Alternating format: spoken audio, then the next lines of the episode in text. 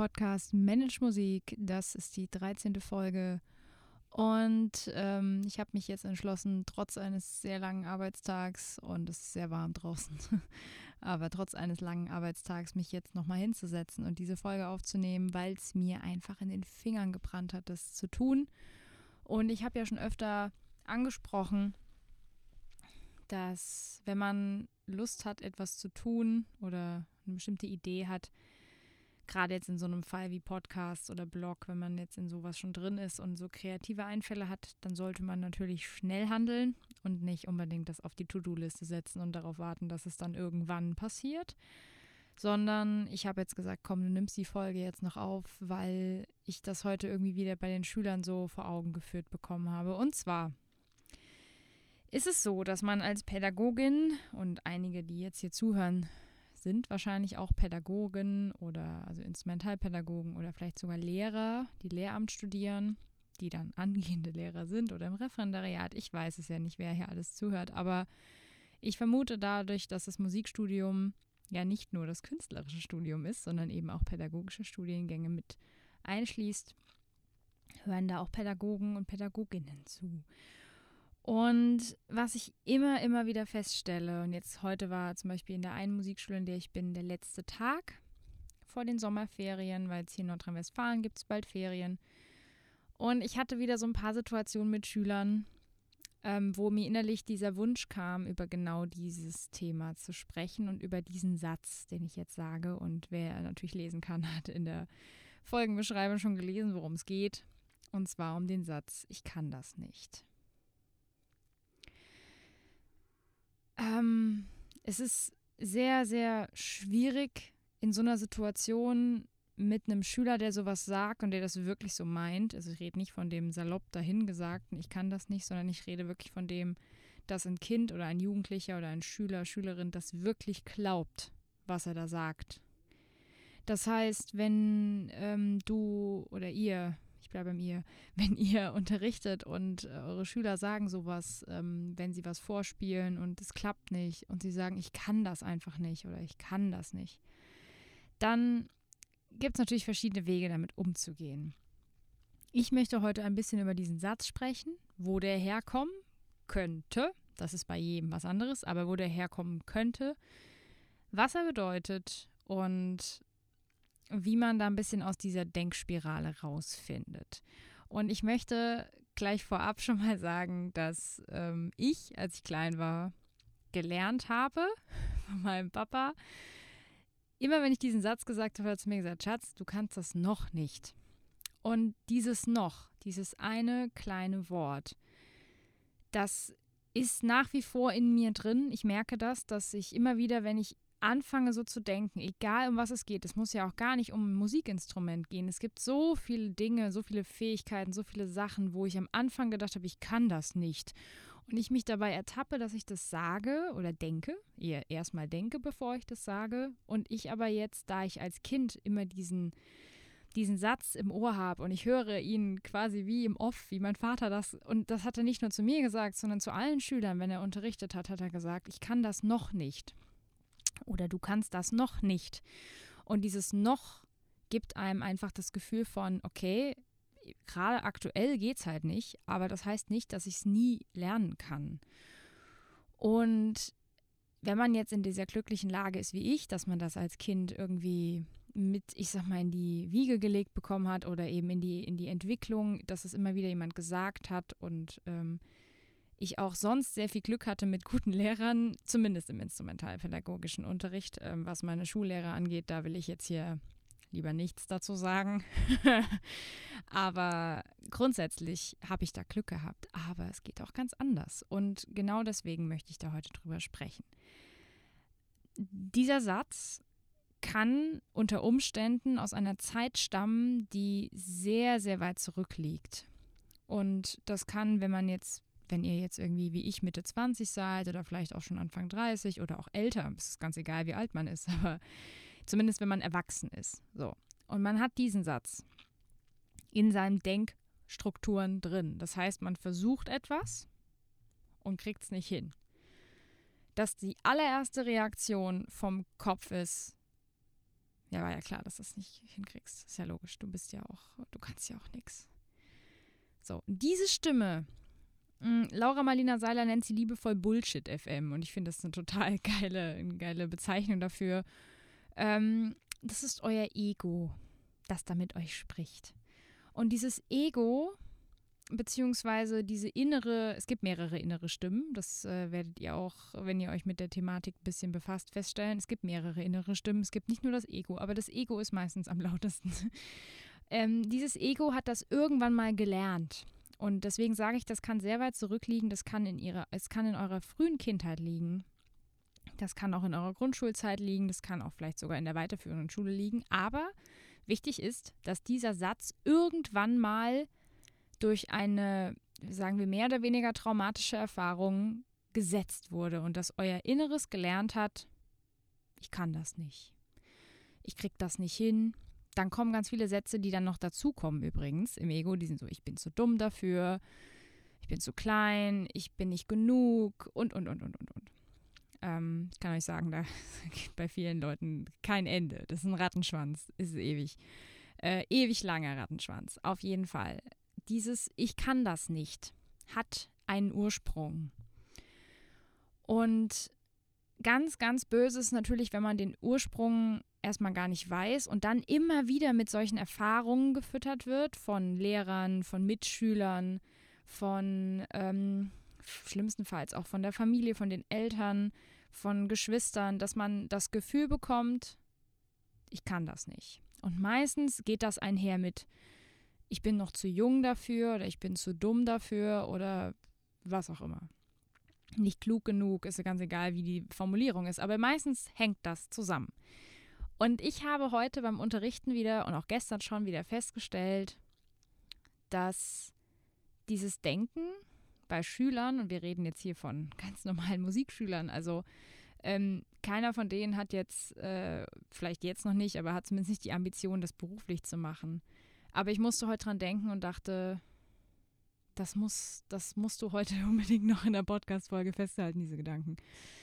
Ähm, diese Schüler denken das, egal in welchem Stadium sie sind. Und jetzt kommt der Knaller. Als ich dann auf der Rückfahrt darüber nachgedacht habe, ist mir eingefallen, dass das ja nicht aufhört, wenn man aus der Schule rausgeht. Oder dass das auch nicht aufhört, wenn man anfängt zu studieren.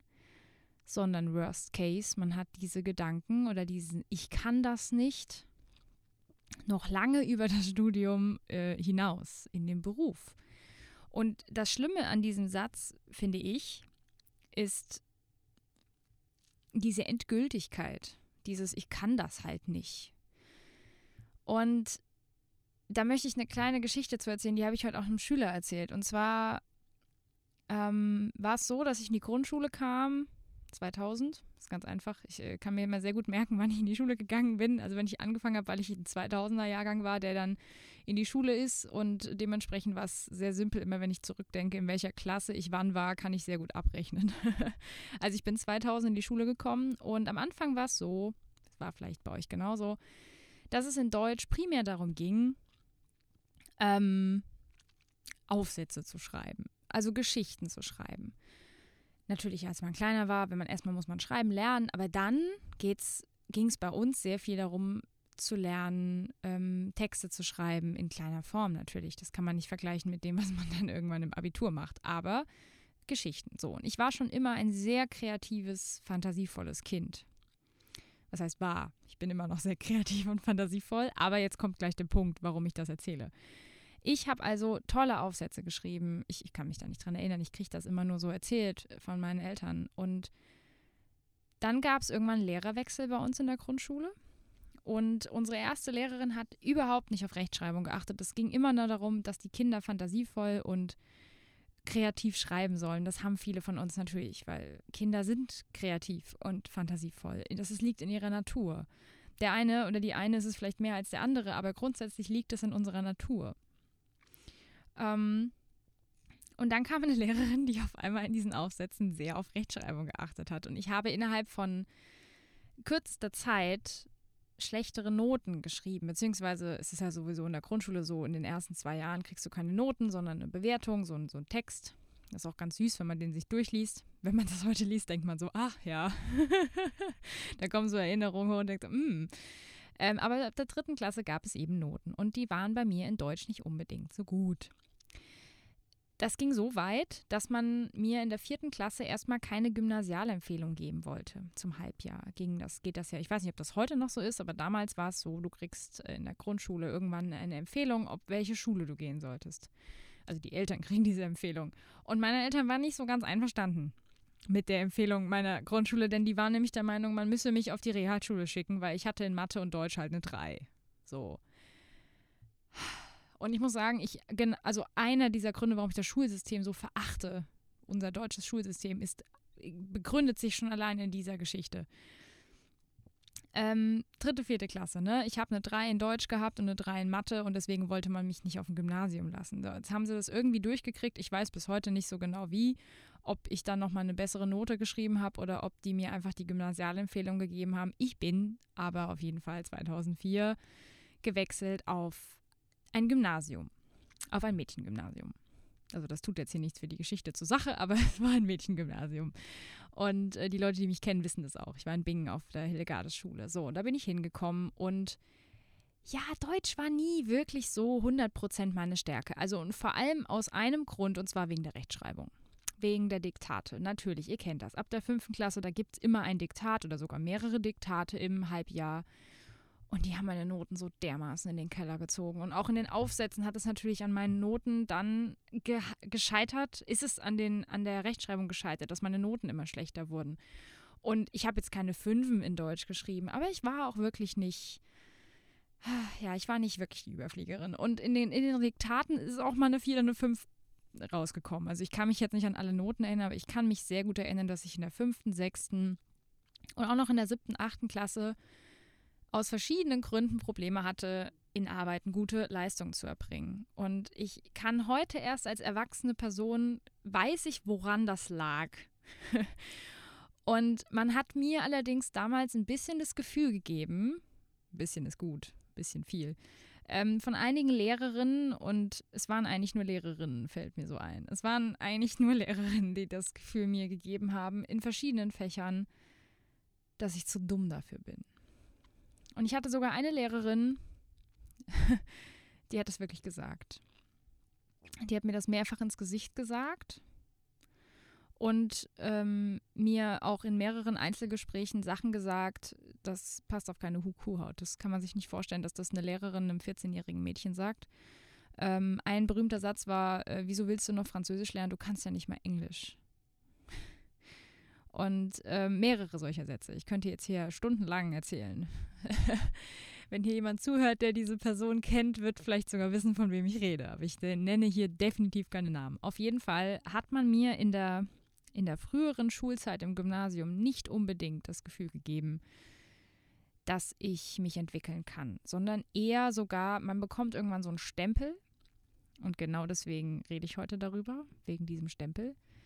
Ähm, das ist wahrscheinlich heute immer noch so, vielleicht ist es sogar schlimmer. Ich habe keine Ahnung. Ich bin seit ein paar Jahren aus der Schule draußen. Auf jeden Fall gab es irgendwann einen Punkt, wo ich gemerkt habe, okay, du bist nicht so gut in Rechtschreibung, dann musst du einfach jetzt üben. Du musst es einfach üben. Ich kannte das, und jetzt kommt der Knaller, ich kannte das von Instrumenten. Wenn ich auf dem Instrument was noch nicht gut konnte, dann habe ich mir Zeit dafür genommen und habe das geübt. Ich habe schon relativ früh viele Methoden auch von meinem Papa mitbekommen, die ich heute erst, dass ich heute erst so richtig realisiere, dass sie von ihm kommen und ich unterrichte heute noch so, weil natürlich sehr viel früh geprägt wurde bei mir. Und ich kannte das vom, vom Klavierspielen, vom Orgelspielen. Ich habe ja E-Orgel auch gespielt, vom Flötespielen. Ich kannte das, wenn ich was noch nicht kann. Und jetzt kommt der Satz, weil genau so habe ich gedacht, wenn ich was noch nicht kann, dann muss ich mir Zeit dafür geben und ich muss es üben. Oder was heißt, ich muss? Ich möchte es dann üben, weil dann wird es besser. Und da war ich, weiß ich nicht, 14, 15. Da in der Zeit habe ich mich auch entschlossen, Musik zu studieren. Ich wusste also, und ich war auch schon auf dem Instrument auf einem völlig anderen Level als die meisten in meinem Alter, in meiner Schulzeit, die jetzt irgendwie schon ein Instrument gemacht haben. Ähm, natürlich alle hobbymäßig. Bei mir war das klar, ich will das studieren. Und nur durch diese Denkweise, dieses Ich kann das noch nicht, bezogen jetzt auf Deutsch, Rechtschreibung. Ich habe gemerkt, es ist, ist, immer noch ein Problem. Ich war in der neunten Klasse und ich hatte dann eine neue Deutschlehrerin, die mir zum ersten Mal irgendwie das Gefühl gegeben hat, hey, du kannst das, aber du musst wirklich daran üben. Du musst das üben. Und ähm, dann habe ich das gemacht. Und ich kann mich erinnern, dass in der 10. Klasse, ich hatte dann schon Deutsch LK gewählt, ja, die Person, die damals keine Gymnasialempfehlung kriegen sollte wegen Deutsch und Mathe in der 3, hat in der 10. Klasse das klassenbeste Diktat geschrieben. Das war ich. Ich kann mich dann noch sehr gut erinnern, weil das war für mich so ein Riesenerfolgserlebnis. Ich dachte, wow, du hast jetzt so lange, monatelang immer wieder Diktat geübt. Und wenn jetzt jemand da draußen ist, dem es so ging wie mir, vielleicht auch mit einem anderen Fach, ähm, vielleicht habt ihr so eine ähnliche Geschichte erlebt, dass ihr euch lange Zeit gesagt habt, ich kann das halt nicht, ich bin halt nicht gut in, das sind diese Sätze, das ist so Vol der Folgesatz von ich kann das nicht, ist ich bin halt nicht gut. Aber man möchte selten die Konsequenzen dann darin da, dafür tragen und sagen, okay, dann, dann muss ich mir jetzt Zeit dafür nehmen.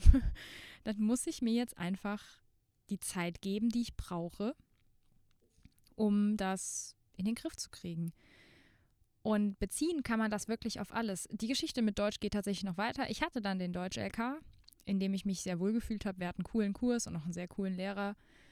Und ähm, ich habe am Ende mein Abi, ich glaube 12 oder 13 Punkte, ich bin mir schon gar nicht mehr sicher, aber ich glaube, ich glaube 12 Punkte habe ich in meinem Abi geschrieben und auch davor sehr, sehr oft äh, Kursarbeiten mit 13 Punkten, mit 12, mit 13, 14 Mal. Ne? Also ich habe mich dann schon sehr im oberen Sektor aufgehalten und dann lag es auch nicht mehr an der scheiß Rechtschreibung, weil irgendwann kann man es ja dann. und ähm, ich habe ein Abi abgeschlossen. Ich habe in meiner Abi-Zeit sehr viel geschrieben. Das habe ich, glaube ich, in der Podcast-Folge auch schon mal erzählt, als es darum ging, warum ich diesen Blog gestartet habe. Weil ich dann die Abi-Zeitung mit gelayoutet habe und auch viele Artikel geschrieben habe und generell auch gerne geschrieben habe. Also auch einfach kreative Sachen geschrieben habe. Texte, Geschichten, Kurzgeschichten und sowas. Wo bemerkt die Person die krasse Schre äh, Rechtschreibprobleme hatte als Kind. Ich habe dann irgendwann geschrieben, so und jetzt sitze ich hier sieben Jahre, ja, sieben Jahre nach meinem Abitur und habe einen Blog mit über 30 Artikeln drauf. Und das kam mir jetzt heute wieder so durch den Kopf, als ich eben im Bus nach Hause saß und überlegt habe, diese Folge aufzunehmen, dass ich dachte, krass, das zum Thema, ich kann das nicht. Und ich weiß nicht, wie oft ich als Jugendlich oder auch als Kind gedacht habe, oh mein Gott, ich werde das nie lernen mit der scheiß Rechtschreibung. Entschuldigung des Ausdrucks, aber ich habe das wirklich gedacht. Ich habe ganz lange gedacht, ich kann das nicht. Und ich habe mit Sicherheit auch ganz oft zu Hause gesessen und wegen verschiedensten Sachen zu Hause, äh, ich kann das nicht, Papa, Mama, ich bin zu blöd. So, und ähm, ich hatte einfach das Glück, dass mir meine Eltern dann immer das Gefühl gegeben haben, dass ich nicht so dumm dafür bin, dass es nicht an der, an der Intelligenz mangelte. Bei mir lag es größtenteils an vielen Stellen in der Schulzeit dann wirklich an, an Zeit. Und das ist total spannend, wenn man feststellt, dass ich meine Zeit in der Schulzeit schon einfach mit anderen Dingen verbracht habe. Und zwar mit den Dingen, die ich heute beruflich mache. Und ähm, dementsprechend möchte ich jetzt diese Anekdote beenden, also das zum Thema Deutsch und, und ich, ja, so eine kleine Geschichte. Ähm, ich kann mir vorstellen, dass einige, die da jetzt zuhören, sagen, ich kann das zu 100 Prozent unterschreiben, mir ging es genauso. Aus unterschiedlichen Gründen in der Schule. Ne? Es gibt immer irgendwelche Lehrer, die einem das Gefühl geben, man ist so doof. Das sind übrigens keine Pädagogen, das ist für mich eine Krankheit. Solche Leute gehören aus dem Jobverband.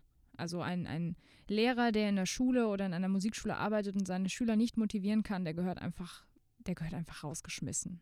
Entschuldigung, dass ich das jetzt so hart sage, aber Motivation ist ein so essentiell wichtiges Thema für Unterricht und zwar ganz egal, in welchem Unterricht wir uns befinden. Egal, ob das was Fachliches in der Schule ist, also ein allgemeinbildendes Fach oder ob es sich um Musikunterricht in der Musikschule kümmer, äh, ähm, äh, handelt, in einer Musikschule handelt oder ob es sich um Nachhilfe oder was auch immer. Also jeder Pädagoge da draußen, kleiner Appell von mir, der Kinder und Jugendliche unterrichtet, auch Erwachsene natürlich, aber gerade bei Kindern und Jugendlichen, wer da nicht motivieren kann, sollte sich schleunigst mit dem Thema Motivation, Grundmotivation, intrinsische Motivation, extrinsische Motivation, ich werde da mit Sicherheit noch Folgen zu machen, aber beschäftigt euch mit dem Thema. Das ist wirklich, also wenn man das nicht kapiert hat, dass es ganz oft bei Schülern nicht daran scheitert, dass sie dass sie einfach ihre Finger nicht bewegen können. Also natürlich gibt es auch das. Sondern dass es ganz oft einfach mit Zeit zu tun hat und mit dem Gedanken, mit allein der Gedanke, ich kann das nicht, blockiert sofort. Und jeder, der ein Instrument spielt da draußen, das in irgendeiner Weise feinmotorische ähm, Fertigkeit fordert und fast, fast jedes Instrument hat diese, diese Eigenschaft, natürlich auf unterschiedlichen Ebenen. Ob man jetzt eine Gitarre anguckt, ein Klavier, ein Holzblasinstrument, ein Blechblasinstrument, ist ganz egal. Jeder hat seine feinmotorische Höchstleistung, die er bringen muss, um auf diesem Instrument überhaupt Töne zu produzieren. Ähm, vor allem, wenn es dann irgendwann in Schnelligkeit übergeht, also wenn man irgendwann schnell wechselnde Noten produzieren möchte. Und da braucht man einfach Zeit und man braucht das Ziel und man braucht das Gefühl, dass man das schaffen kann. Und wenn ein Kind oder ein Schüler, Schülerin, egal welchen Alters, denkt, ich kann das nicht, dann blockiert das. Das blockiert das Gehirn, es blockiert die Finger, es blockiert die Arme, es blockiert alles. Unser, unser Kopf gibt uns immer, also unser, unser, unser Gedankengut ist das, was vor dem Handeln kommt. Das heißt, wenn ich denke, ich kann das nicht, kann ich euch sagen, dass zu 99,9 Prozent das schief geht. Wenn ich auf die Bühne gehe und denke, ich kann das nicht, dann wird das scheiße laufen. Dann wird das vielleicht nicht ganz so scheiße laufen, aber es wird nicht so geil laufen. Wenn ich ähm, in eine Lehrprobe oder in, in eine Prüfung gehe, in eine mündliche Prüfung und denke mir, ich kann das nicht, ihr merkt schon, worauf das hinausläuft, dann wird es nichts. Ihr könnt nicht von euch verlangen, dass wenn ihr eurem, eurem grundsätzlichen Denken nur Negativität gebt, dass was Positives entstehen kann. Wie soll das denn gehen?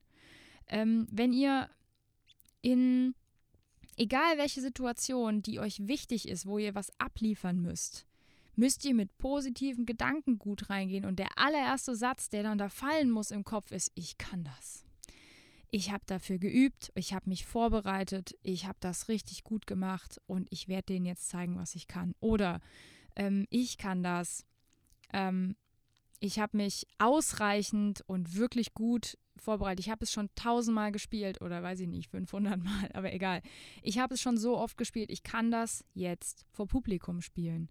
Die Leute sind mir wohlgesonnen, was auch immer. Ich, ich habe jetzt einfach ein paar Sätze gesagt, die mir so durch den Kopf gehen, wenn ich auf die Bühne gehe oder wenn ich in so eine Prüfungssituation gehe. Und, oder eine Vorspielsituation grundsätzlich erstmal, dass ich irgendwem etwas vorspiele, dann versuche ich, so gut ich kann, das gelingt mir auch nicht immer, mit positiven Gedanken gut reinzugehen. Und der Satz, ich kann das nicht, ist der absolute Downer. Das ist einfach der, der, der hackt dir den Kopf ab. Ähm, und spannend ist eben, wo der herkommen kann. Das kann nämlich, wenn ihr jetzt zuhört und ihr seid Musikstudierende, der kann aus einem völlig anderen Kontext kommen. Das muss nicht unbedingt eure musikalische Erfahrung sein. Es kann sein, dass ihr in eurem Leben in irgendeiner, in irgendeinem Bereich das mal gedacht habt und es mehrfach bestätigt wurde und dann ist dieser Glaubenssatz da. Das muss man einfach mal so sagen. Ich glaube, das Wort habe ich jetzt noch nicht genannt in der Folge. Das ist ein Glaubenssatz. Ein Glaubenssatz ist, könnt ihr euch in eurem Gehirn vorstellen, das ist wie eine Autobahn. Also ihr habt verschiedene Straßen in eurem Gehirn, die miteinander kommunizieren, also über die kommuniziert wird. Und desto öfter ihr eine bestimmte Sache tut oder eine Sache denkt, werden diese Wege besser befahrbar für die Nervenzellen, die Neuronen, die da durch die Gegend schießen. Das heißt, ähm, wenn ihr zum Beispiel ein Instrument lernt, dann werden alle Bahnen in eurem Gehirn, die dafür zuständig sind, dass ihr das ausüben könnt, mit jedem Mal, wo ihr sie benutzt, immer stärker. Am Anfang ist es ein, ich sag mal, so ein Landweg oder so ein Waldweg, ne, mit so viel Schotter und ein bisschen Erde. Irgendwann wird das dann ein Pflaster, Asphalt, Pflasterweg, dann eine Landstraße und irgendwann wird es eine Autobahn, auf der man auch 260 fahren kann. Ja? So bildlich, äh, bildlich kann man sich das vorstellen. Dasselbe gilt auch für Gedanken. Nicht nur für Taten, Handlungen, die man dann ausübt, motorische Dinge, was auch immer. Sondern das gilt auch für Gedanken. Und wenn ihr einen bestimmten Gedanken immer wieder denkt, und ähm, sowas wie ich kann das nicht, ist natürlich kein positiver Gedanke, dann hat der auch irgendwann eine Autobahn und der flippt sofort an, wenn man in eine Situation kommt, in der man unsicher ist. Und genau das ist heute passiert, um wieder auf den Punkt zu kommen, warum ich diese Folge aufnehme. Ich hatte einige Schüler, natürlich, die sind natürlich sehr jung, das ist klar. Aber ich habe einige Schüler, die sind einfach so nervös gewesen dann, weil ähm, ich mit ihnen Aufnahmen gemacht habe für die Eltern, weil ich gesagt habe, hey, wir, wir nehmen heute ein Video auf, damit äh, wir das euren Eltern schicken können und damit wir das in der Familie ein bisschen rumschicken können, weil man halt kein Abschlusskonzert machen kann dieses Jahr in Corona-Zeiten. Und dann fiel halt irgendwann auch mal der Satz, ja, ich kann das halt nicht. Und da ist mir dann wieder schmerzlich bewusst geworden, nicht für den Schüler, wir haben dann darüber gesprochen und so, und ich habe eh so einen ähnlichen Vortrag in kurz gehalten, wie ich den euch jetzt hier im Podcast halte, weil ich finde, dass Psychologie, was auf der, auf der Ebene befinden wir uns gerade, das ist so eine Mischung aus Neurobiologie und Psychologie, Psy was für ein Wort, Psychologie. Und ich habe von meinem Wein noch gar nichts getrunken, hier steht ein Weinglas neben mir. ähm, das ist eine Mischung aus Psychologie, und Neurobiologie, über die ich gerade spreche. Motivation gehört eindeutig in die psychologische Ecke. Pädagogische und Pädagogik und Psychologie kann man eigentlich nicht wirklich voneinander trennen, finde ich. Also vor allem die Entwicklungspsychologie. Ähm, und da ist mir das einfach wieder aufgefallen. Ich dachte, wow, das, das ist so ein Thema, worüber, glaube ich, viele nicht reden wollen auch oder was eigentlich wahrscheinlich sogar eher der Fall ist ähm, das nicht so bewusst ist, dass das so Glaubenssätze da sein können, die einen so limitieren können, weil genau das ist das Problem an solchen negativen Glaubenssätzen, die wir uns so lange erzählen, bis wir sie glauben, deswegen Glaubenssätze. Ähm, und dann denken wir, das ist Realität. Dann darf man aber nicht vergessen, das ist unsere Wahrnehmung von unseren eigenen, von unserer, eigentlich ist es eine Selbstwahrnehmungsgeschichte und es ist natürlich auch unsere eigene Wahrheit, unsere Realität. Das sieht aber jemand von außen ganz anders weil der hat eine ganz andere Realität. Na? Das heißt, wenn ihr sagt oder wenn, wenn ihr in einer Situation seid, ich kann das nicht, und da sitzt aber jemand von außen und sagt, hey, aber du, du machst das schon so gut und, und äh, das sind nur noch Kleinigkeiten, das kriegst du hin, ne? Und dann motiviert und dem das Gefühl gibt, der kriegt das hin, dann klappt das auch in den meisten Fällen. Es ist manchmal nur ein kleines Schräubchen in der Birne, was man umlegen muss, um eine Perspektive zu schaffen, die positiv ist. Aus positiven Gedanken entstehen positive Handlungen. Aus negativen Gedanken entstehen meistens negative Handlungen. Das ist eine ganz einfache Rechnung. Und wenn ihr euch ständig sagt, wie scheiße ihr seid und wie ihr könnt es ja sowieso nicht und du bist sowieso zu dumm und du bist zu klein und du bist nicht genug und dich liebt sowieso niemand, ne? Ihr merkt schon, wenn solche Gedanken ständig in eurem Kopf rumhängen, ja, dann was erwartet ihr? Dass ihr mega geiles, erfolgreiches Leben führen werdet? Nein. Und das ist jetzt so mein Appell am Ende das Thema Motivation, generell Grundmotivation natürlich, aber das Thema Motivation und diese Arbeit mit euch selbst, mit eurem Inneren, mit euren Glaubenssätzen, fangt damit an. Das müsst ihr nicht auf meinem Blog tun und auf meinem Podcast. Das ist, äh, ich bin auch keine Expertin auf dem Gebiet. Ich kann ja hier nur darüber sprechen, was ich denke und, und wie ich, was ich schon so für Erfahrungen gemacht habe. Und ich beschäftige mich einfach seit einigen Jahren mit dieser Thematik und ich habe so einige Sachen aufgelöst, wo ich nicht gedacht hätte, dass sie einem so so dermaßen die Partie versauen können.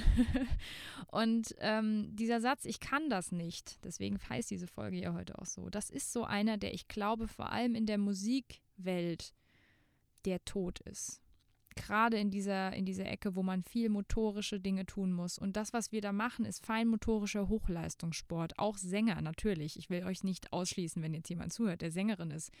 Auch eine Sängerin und ein Sänger machen feinmotorischen, natürlich komplett inneren, weil man sieht es nicht, die Arbeit, die der, die der Mensch da macht, innerlich. Aber es ist feinmotorische, feinmotorischer Hochleistungssport. Und wenn man den deckelt, indem man sich sagt, ich kann das nicht, weil ich bin dafür nicht gut genug oder ich kann das nicht, weil ähm, mir hat halt irgendwie jemand immer wieder gesagt, ich kann das nicht. Ne? Glaubt den Scheiß nicht. Hinterfragt vielleicht auch noch mal ein paar andere Glaubenssätze, die so kommen. Vor allem, wenn ihr in einer stressigen Situation seid, dann kommen meistens, kommt der ganze Bullshit hoch. Ne? Ich sag noch mal, Laura Malina Seiler. Übrigens, absolute Werbung kann ich für sie machen. Unbezahlt natürlich, selbstverständlich. Aber wenn ihr euch mit den Themen auseinandersetzen wollt, schaut mal bei ihr vorbei. Schaut mal in ihren Instagram-Account, ähm, der ist komplett kostenlos natürlich, aber schaut mal da rein. Ähm, diese Frau hat mein gesamtes Leben verändert innerlich, was das angeht. Und ähm, das kann ich nur wärmstens empfehlen. Sich jemanden zu suchen, das muss nicht sie sein, aber jemanden, sich jemanden zu suchen, der einem da ein bisschen hilft. Das muss auch niemand sein, den man dafür bezahlt. Ne, ihr merkt schon, in der Internetwelt, die wir heute haben, können wir sehr, sehr gut kostenlos sehr hochwertigen Content für bestimmte Bereiche bekommen. Und genau diese ganze Thematik mit Glaubenssätzen zu arbeiten, aufzulösen, Glaubenssätze und, und, und Denkweisen aufzulösen, die einen limitieren im Job, im Studium, das ist wirklich Gold wert. Und dementsprechend kann ich jetzt abschließend nur sagen, alles, was ihr euch vornehmt, könnt ihr schaffen. Ihr müsst nur selber dran glauben. Das ist nicht so ein dummer Spruch. Also es ist, es ist natürlich irgendwie auch ein dummer Spruch für manche Leute vielleicht, aber ich kann euch sagen, es ist kein dummer Spruch. Alles, was ich mir vorgenommen habe in den letzten guten zehn Jahren, habe ich geschafft. Und natürlich sind noch mal ein paar Sachen vielleicht mal in die Hose gegangen oder es ist auch mal was hat vielleicht länger gedauert, als ich dachte, dass es dauert, aber ich habe alles geschafft. Ich habe mir Ziele gesetzt und ich habe einen Grund für dieses Ziel gehabt, eine Motivation und ich habe mir selber immer wieder gesagt, du kannst das schaffen. Das ist zwar noch weit weg oder es ist vielleicht sehr schwer zu erreichen, aber du kannst es schaffen. Und wenn ich bei einem dieser Dinge mir selber ständig gesagt hätte, ich kann das nicht, dann wäre ich heute nicht da, wo ich bin. Und deswegen, wenn ihr euch was vornehmt, bedenkt, was ihr für Gedanken habt. Habt das im Blick. Und wenn ihr jemand seid, wenn ich vielleicht jetzt bei jemandem so voll reingecrashed habe mit dieser Denkweise, und ich nur einer Person da draußen damit helfen konnte mit diesem jetzt wahrscheinlich schon wieder viel zu langen Podcast. Egal, ich, ich setze mir nicht mehr die Grenzen. Ähm, wenn ich nur einer Person da draußen, da draußen helfen konnte mit dieser Folge, dann hat es sich schon gelohnt für mich, mich hier hinzusetzen und das aufzunehmen. Vielleicht sind sogar mehr als einer, der oder eine, die das hört und sagt, Alter, geil, ja, sie hat total recht. Denkt darüber nach, das ist eine Arbeit, die könnt ihr nur alleine mit euch selber machen natürlich mit Hilfe, aber die Arbeit selbst müsst ihr selber machen, weil niemand kann in euch reingucken. Und ähm, ja, ich würde sagen, das ist ein gutes Schlusswort. Alles, was ihr euch vornehmt, könnt ihr schaffen. Ihr müsst nur selber dran glauben und euch nicht selber limitieren mit so einem Satz wie ich kann das nicht. Ich hoffe sehr, dass diese Folge jemandem hilft, das ist jetzt wirklich heute eher mal so wieder so ein Talk Richtung Motivation und, und äh, Psychologie eben und Neurobiologie. Wie gesagt, ich finde das alles super spannend und ich ähm, finde, dass auch auf so einem Blog und so einem Podcast nicht nur praktische Tipps zum Thema Planung sein müssen. Denn wie ihr vielleicht jetzt schon festgestellt habt, wenn ihr meinen Podcast schon länger hört, also wie lange mache ich den jetzt? Seit Februar, ähm, das Selbstmanagement besteht nicht nur aus To-Do-Listen und Kalender führen, sondern da sind sehr, sehr viele mehr Themen, die aufploppen. Und alles, was ich be also was ich hier besprechen kann, alleine werde ich alleine tun. Und alles, wo ich merke, da bin ich selber nicht Experte, werde ich mir jemanden dazu holen, der damit mehr Erfahrung hat, der vielleicht sogar sowas in die Richtung studiert hat. Ich werde mir Experten suchen oder eine Ausbildung gemacht hat ähm, bei Themen, über die ich nicht sprechen kann, weil ich keine Ahnung habe. Aber bei den Themen, wo ich es kann, werde ich das alleine tun. Ich wünsche euch jetzt einen wundervollen Abend, eine wundervolle Nacht, wann auch immer ihr das hört, vielleicht auch einen guten Morgen und äh, eine gute Mittagspause. Also wann auch immer ihr diese Folge hört, ähm, wünsche ich euch einen wunderschönen Tag und ja, werde jetzt mein Weinchen trinken und äh, ein bisschen chillen nach diesem wirklich sehr langen Arbeitstag, den ich hatte. Aber es hat mir Spaß gemacht. Ja, dann bis zum nächsten Mal.